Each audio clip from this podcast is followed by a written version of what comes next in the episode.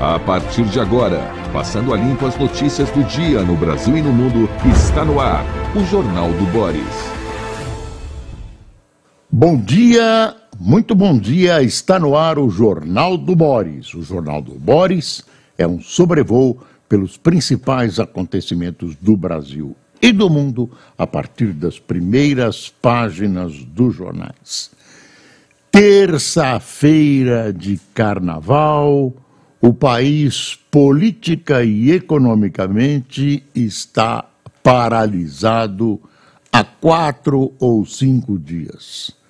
Amanhã, à tarde, quarta-feira de cinzas, deverá retomar o seu ritmo normal. E os jornais acabam refletindo tudo isso e colocam nas suas primeiras páginas, normalmente, colocam em destaque o carnaval. É o caso da Folha de São Paulo, que traz um carnaval tradicional de São Paulo, da cidade de São Luís do Paraitinga. Olha aí que bonito centro de São Luís do Paraitinga. Tem um carnaval tradicional. As informações são de que lotou. Olha, dá uma espiada. Quanta gente, a cidade é pequena. Público lota São Luís do Paraitinga após três anos sem carnaval. Após 2021 e 2022, sem festejos devido à Covid e com a festa cancelada por chuvas em 2023, a histórica São Luís do Paraitinga, no Vale do Paraíba, voltou a ficar lotada de folhões. Quem vai para Ubatuba pela Oswaldo Cruz, que é uma das alternativas, você tem a Tamoios e a Oswaldo Cruz. Oswaldo Cruz é uma estrada antiga, mas em boas condições, tem curvas perigosas, acaba passando pela entrada de São Luís do Paraitinga, que vale a pena conhecer. Agora no carnaval está meio difícil. Uma, a, a Iraci, a nossa maquiadora-chefe, uh, passou nesse fim de semana uh, pela Oswaldo Cruz e, consequentemente, por Paraitinga, e Oswaldo Cruz tinha uma enorme fila na estrada de estacionamento das pessoas que buscavam o carnaval de Santana de Parnaíba. Ah, de São Luís do Paraitinga. Santana do, de Parnaíba é aqui, é da onde é transmitido o Jornal do Boris, e onde eu resido, onde reside o Fernando e onde residem as almas do Luiz e do Cássio. Ah, o Estadão já deu preferência a, ao resgate uh, por parte de Israel de dois reféns na, na, em Gaza.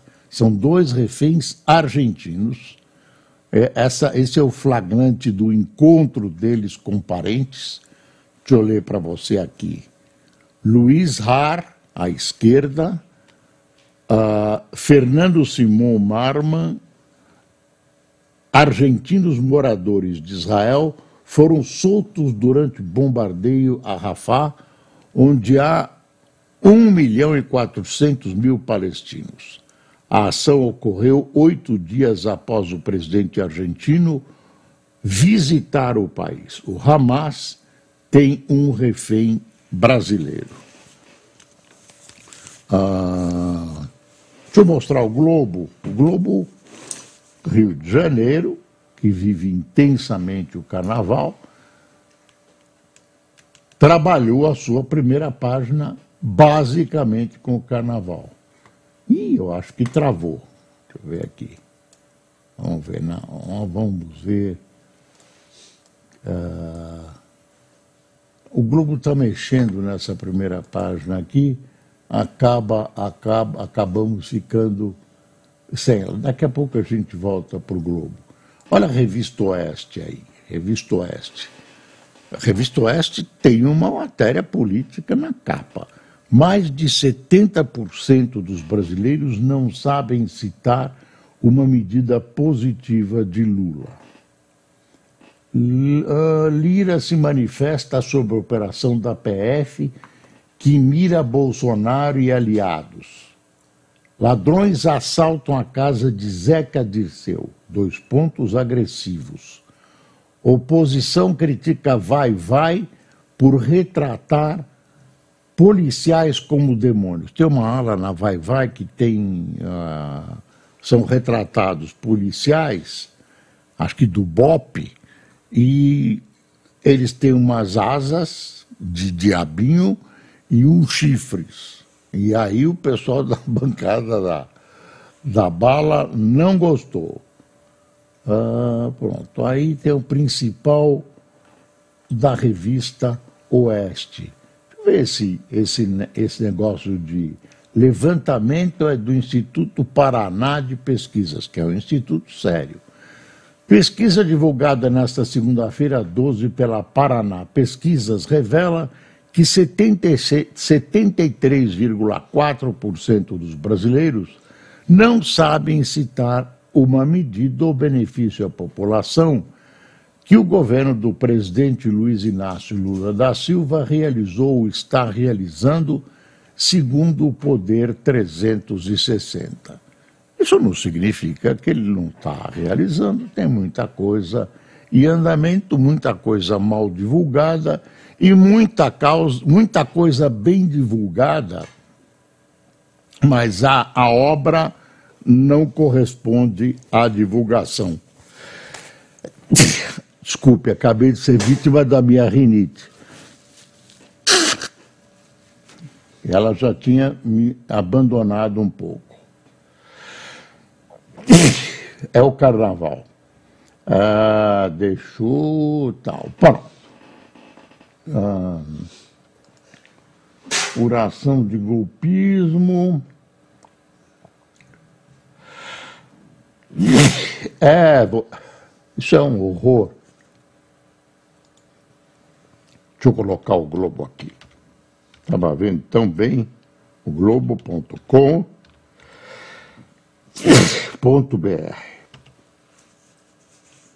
Recebo dos telespectadores muitos conselhos sobre rinite. Não tem adiantado muito. Olha aí, esse é o site do Globo. Carnaval, carnaval e carnaval. Vamos para a edição, para a primeira página do Globo, primeira página impressa que a gente estava vendo. Está aqui, ó.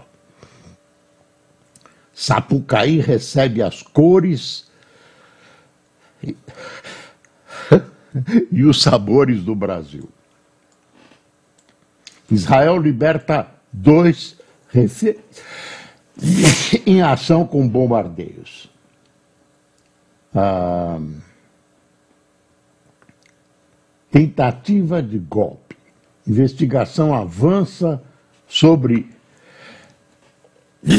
mentores e financiadores do 8 do 1.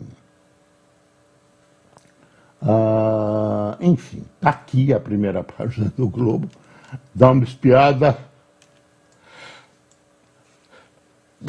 Na terça-feira gorda do, do Chico Caruso. É para pensar como a paixão afeta o corpo. A morte da fundadora do Magazine Luiza, que é a, a tia da Luísa que você conhece. Ela morreu ontem, com 97 anos. Ela fundou a primeira lojinha, não tinha filhos e nomeou a sobrinha Luísa como gestora dos negócios. Começou com uma lojinha pequenininha. Vamos dar uma repassada no Estadão. Autoritarismo juvenil. Veja só, pesquisas sugerem que parte dos jovens em diversos países está cada vez mais descrente da democracia, preferindo soluções autoritárias e apoiando líderes e partidos extremistas. É a preocupação do Estado que termina assim. Ah, ah, deixa eu ver. Ademais, é preciso que a política vá ao encontro da juventude. Isso pode ocorrer, por exemplo, no âmbito das alas jovens dos partidos políticos ou no incentivo à participação na política local, pressupondo-se que os partidos têm interesse em renovar seus quadros, do que José Luiz da Atena e Marta Suplicy não são exemplos. Estas seriam formas de contrastar o isolamento social, a apatia política e a radicalização autoritária. Reconheça-se é o empreendimento difícil e incerto, mas é certo que se nada mudar, são grandes as chances de termos outros, outros Trumps, Orbãs e Bolsonaros pela frente. Depois tem um outro editorial, El Louco em Camisa de Força, que é a, uma visão do momento do governo da Argentina, que está recuando e não gosta de negociar as, os seus decretos, os projetos que manda ao Congresso. Enfim, ele tem um, um pouco de distanciamento da negociação. O que não é bom nem para ele e muito menos para a Argentina.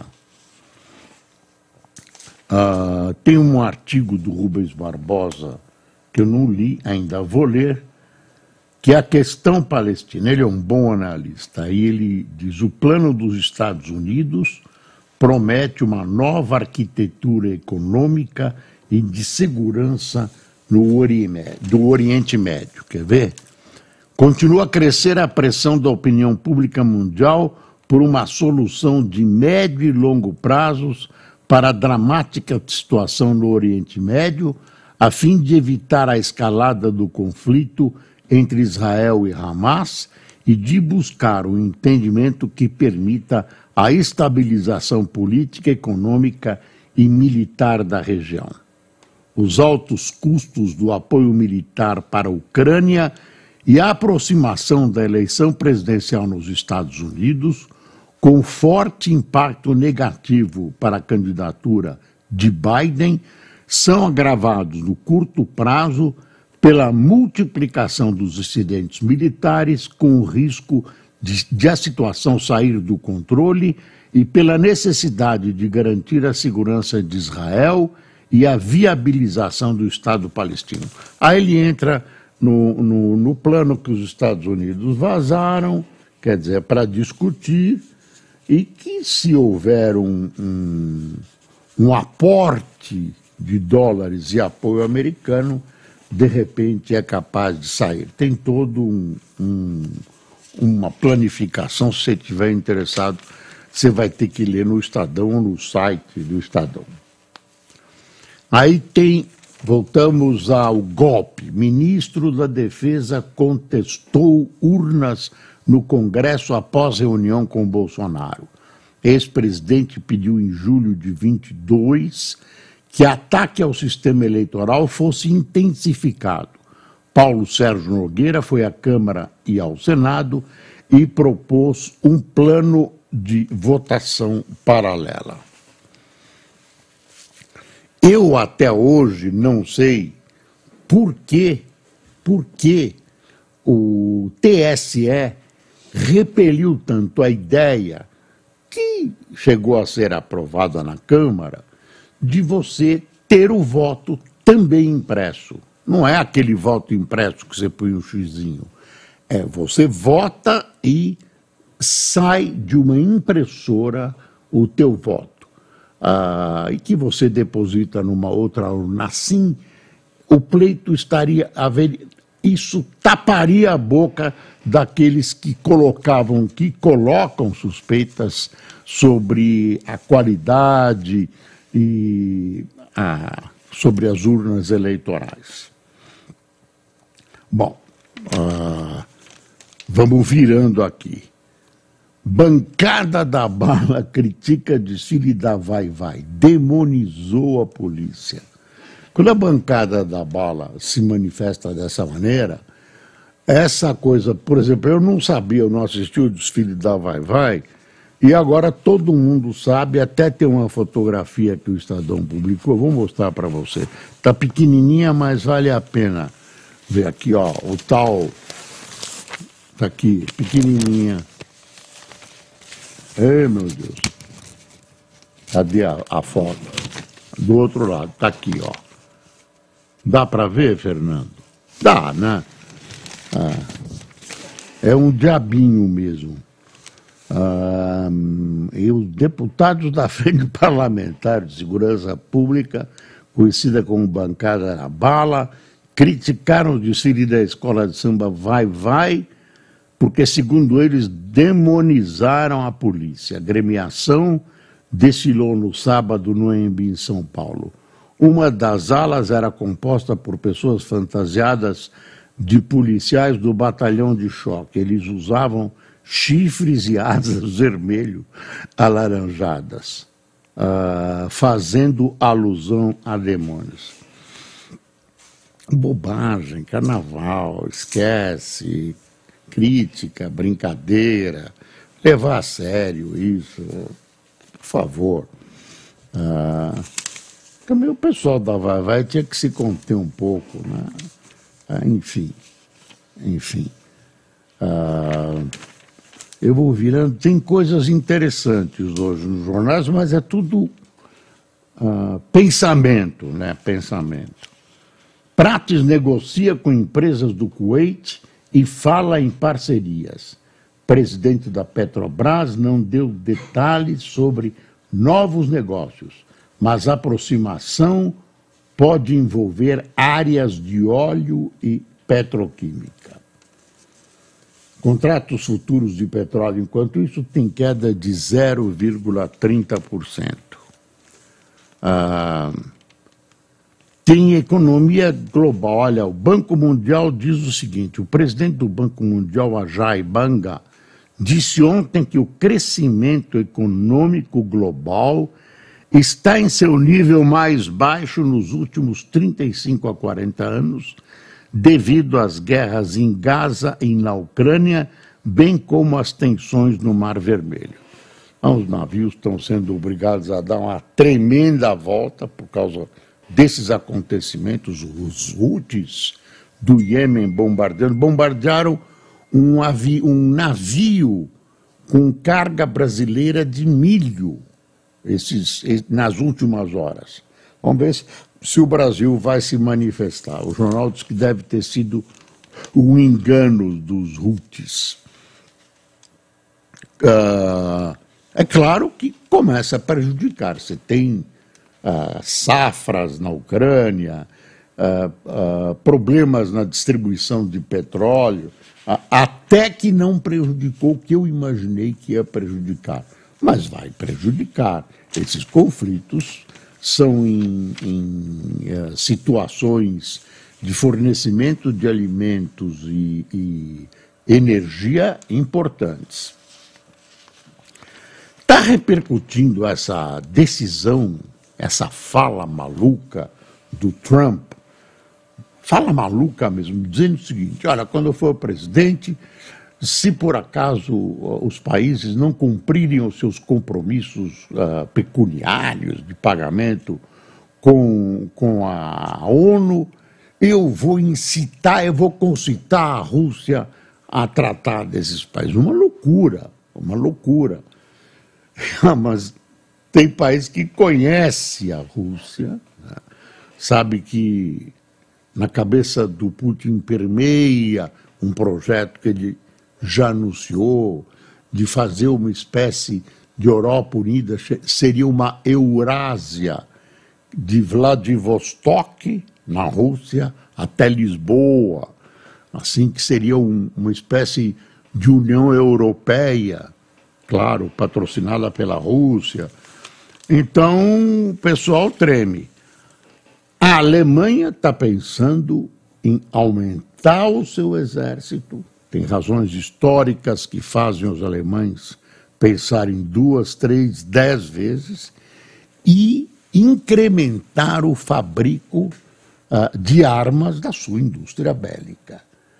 Está todo mundo com medo, né? Os países da ex-União Soviética e outros países.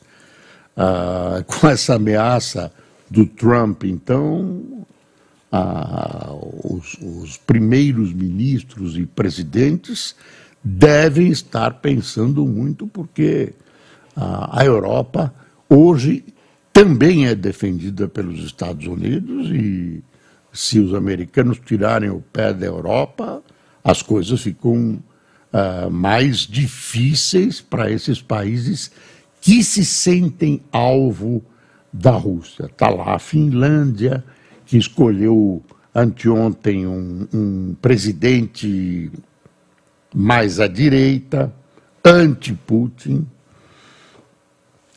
Israel bombardeia Rafah em operação que resgatou dois argentinos. Eu estou achando, eu estou achando que o primeiro-ministro Benjamin Netanyahu está exagerando. Quer dizer, chegamos a um ponto ah, de de bombardeio.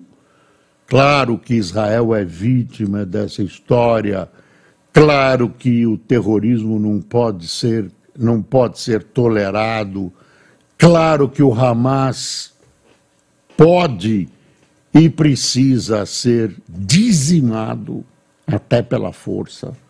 Mas aí sobra muito para civis, para pessoas, mulheres, homens, crianças, que nada tem a ver com o que está acontecendo.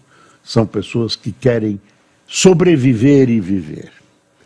E aí a impressão que dá é que o Netanyahu tem um compromisso com ele mesmo de salvar a sua cara, porque a invasão em si, a invasão em si encontra culpas no governo Netanyahu que não acreditou nas parcas informações que tinha de que haveria uma invasão. Então, uh, esse Netanyahu, uh, que terminada essa operação em, contra o Hamas, certamente vai cair. Aparentemente, ele está tentando sair com uma. De, o que ele vai decantar uma vitória nessa, nessa luta com o Hamas. Por enquanto, se você analisar bem, não tem vitória nenhuma, não tem vitória nenhuma. Conseguiram libertar dois, dois reféns do cento e pouco, estão festejando. Ah, bom, após a ameaça de Trump, líderes europeus buscam reforçar a defesa. Lembra que eu disse Aí tem um, um a meta, o ideal para esses países da OTAN é que cada um gaste 2% do seu PIB para contribuir na, na, no esforço de defesa da OTAN. Ó, Alemanha, o que eu disse para você? A Alemanha fala em produção de armas em larga escala e Espanha pede esforço para país atingir meta de gastos do setor. Aí tem uma tabela aqui, ó, de quanto cada país gasta do seu PIB com a OTAN. Ah, quer ver? O, mas aí é, isso não justifica essa ameaça do Trump que pode ser a vir eleito, pode ser eleito uh, novamente presidente dos Estados Unidos e enfim, ah, ele vai mexer muito. Esse negócio de subsidiar a Ucrânia, tudo isso no governo dele, pelo que ele tem dito, vai acabar. Ah, Tem uma notícia aqui: Canadá vai restringir autorizações de estudo neste ano em 2025. Expectativa é de redução em torno de 35% para especialista. A medida afeta menos os brasileiros que buscam mais cursos de idiomas. Ah, entre os países que mais enviam alunos para as universidades estão a China, a Índia e as Filipinas. Por que isso? Ah, a redução de intercambistas deve ser em torno de 35%. Assim, cerca de 360 mil estrangeiros devem ser autorizados a frequentar esse tipo de curso neste ano. Ah, em 2022, então, ainda não há números oficiais, mas estima-se que o total tenha subido para um milhão. Embora seja o segundo maior país do mundo em extensão territorial, o Canadá tem apenas 40 milhões de habitantes. Ao anunciar a medida, o ministro da Imigração do Canadá, Mark Miller, justificou que as faculdades têm usado a presença de estudantes estrangeiros para interesses próprios. É inaceitável que algumas instituições privadas venham se aproveitando dos estudantes estrangeiros, operando campos com poucos recursos, sem dar apoio aos alunos e cobrando mensalidades elevadas, enquanto aumentam significativamente a entrada de estudantes de fora no país, criticou. Não sei se essa é a melhor solução, né? podiam combater esse negócio por dentro, mas eles estão reduzindo essa presença no Canadá, que é uma meca de faculdades, de estudo, de aprendizado de línguas e tudo. Tem aqui uma sessãozinha que o Estadão publica que é há um século e, e às vezes ela é interessante. Vamos ler? Londres. Telegrafam com PH de Luxor, no Alto Egito, informando que foi aberto o sarcófago de Tutankhamen, deve ser Tutankhamun, uh, encontrando-se a múmia deste faraó. O féretro que guarda a múmia, féretro é caixão, viu? Tem gente que acha que é o enterro, que é a, a, a o, que é o enterro, a cerimônia funeral. Não, féretro é caixão, simplesmente sinônimo de caixão. O féretro que, ganha, que guarda a múmia é um precioso trabalho com riquíssimas decorações em ouro uh, e tal. O presidente, aí tem uma notícia de Washington, o presidente Coolidge, falando no clube republicano, disse que serão exemplarmente castigados os responsáveis pelas concessões escandalosas de zonas petrolíferas e reprimidos com severidade todos os abusos descobertos na administração pública. É, é, isso é 100 anos atrás, não confundir com hoje. O faraó não mudou muito. Aqui uma derrota do Palmeiras, o Palmeiras perdeu, uh, perdeu não, empatou com o Santo André, ah, por um a um lá em Santo André. O Santo André é, é o lanterna do campeonato. Tem um artigo aqui que eu achei interessante, que é do Joel Pinheiro da Fonseca, que volta a ser uma, que não deixou de ser uma discussão. Antes disso, eu quero dizer que o Toffoli suspendeu um julgamento que podia levar o Collor à prisão. Ele nega as acusações que lhe são feitas, mas vai passar por um julgamento duro. Uh, ele já foi condenado, né? agora foi, pro, foi condenado a oito e dez meses de prisão. Bom, o Toffoli, que tem se dedicado a suspender muita coisa, suspendeu esse julgamento. Não quer dizer que o o Collor esteja certo ou errado. Jair Bolsonaro sempre foi golpista e tentou. Isso é o Joel Pinheiro da Fonseca. O que, que ele está discutindo? Bolsonaro tentou ou só planejou o golpe? E aí fica diferente na legislação. Então, eh, o Joel, que é um analista inteligente, brilhante, ele está analisando, e é uma análise muito bem feita, né, essa questão que divide juristas. Se, ah, se vale esse começo, essas reuniões, esse bate-papo, esses papéis, né? E ou então, ou então, uh, se a gente se começou o processo de um golpe. Tudo é uma discussão jurídica. Eu acho que aí a justiça não vai ter boa vontade com o Bolsonaro. Ele provocou demais. Olha, nessa história do golpe, tem uma conclusão muito boa. Se o golpe existiu mesmo, a nossa sorte é que esse pessoal do golpe, essa cúpula do, do golpe, é extremamente incompetente. Imagine, mandar gravar uma reunião daquela, não dá para acreditar.